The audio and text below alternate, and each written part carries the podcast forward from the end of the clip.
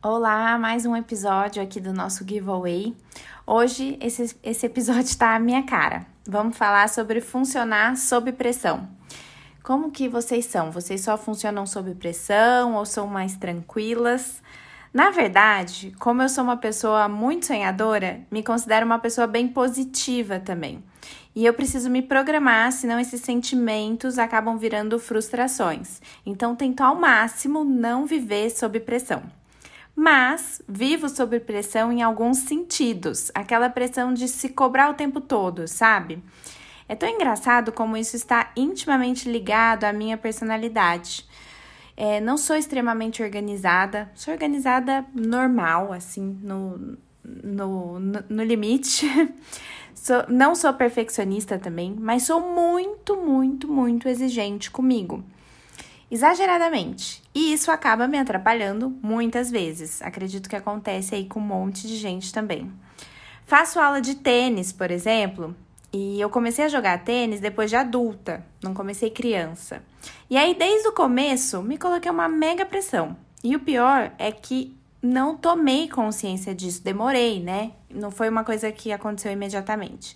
E aí comecei a perceber que quando eu ficava extremamente tensas, em situ... ficava né, extremamente tenso em situações que não exigiam essa tensão toda. E aí acredito que esse viver sob pressão é bem comum em diferentes áreas da nossa vida. E pode ser tanto uma pressão de expectativa, como é a minha, como também uma pressão de só funcionar se tiver algo ou alguém esperando. Tem muita gente assim, né? Essa, essa ainda não me pegou. Por isso, que eu acredito muito nesse processo de autocuidado, eu acho que foi tão importante para mim, foi revelador, esclarecedor, achar coisas que me traziam para o meu ponto de equilíbrio. E é tão engraçado que essa coisa de pressão também tem muito a ver com esse barulho do mundo. Se a gente se propõe a viver com mais intensidade, propósito, aquele determinado momento, as coisas fluem bem melhor. Tipo o conceito de mindfulness. Sabem? Conhecem? A gente depois pode falar um pouquinho mais sobre isso. Depois que comecei a reparar mais nisso, esses pequenos exemplos se transformaram, tipo a minha aula de tênis, mudou mesmo.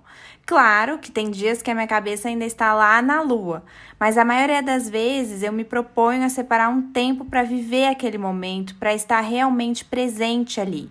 Porque essas coisas, né, como eu dei o exemplo aqui da aula de tênis, elas estão muito ligadas normalmente a esses momentos de, de lazer, porque a nossa, cabeça, a nossa cabeça vai, tende a ficar focada no trabalho, nos problemas da casa.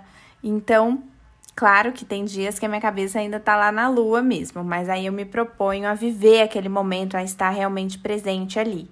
E isso em diversas ocasiões, como na hora de se alimentar, por exemplo. Hoje com o celular, você está almoçando e o WhatsApp está bombando. Experimentem viver aquele momento de outra forma. Alivia demais esse sentimento de viver sob pressão.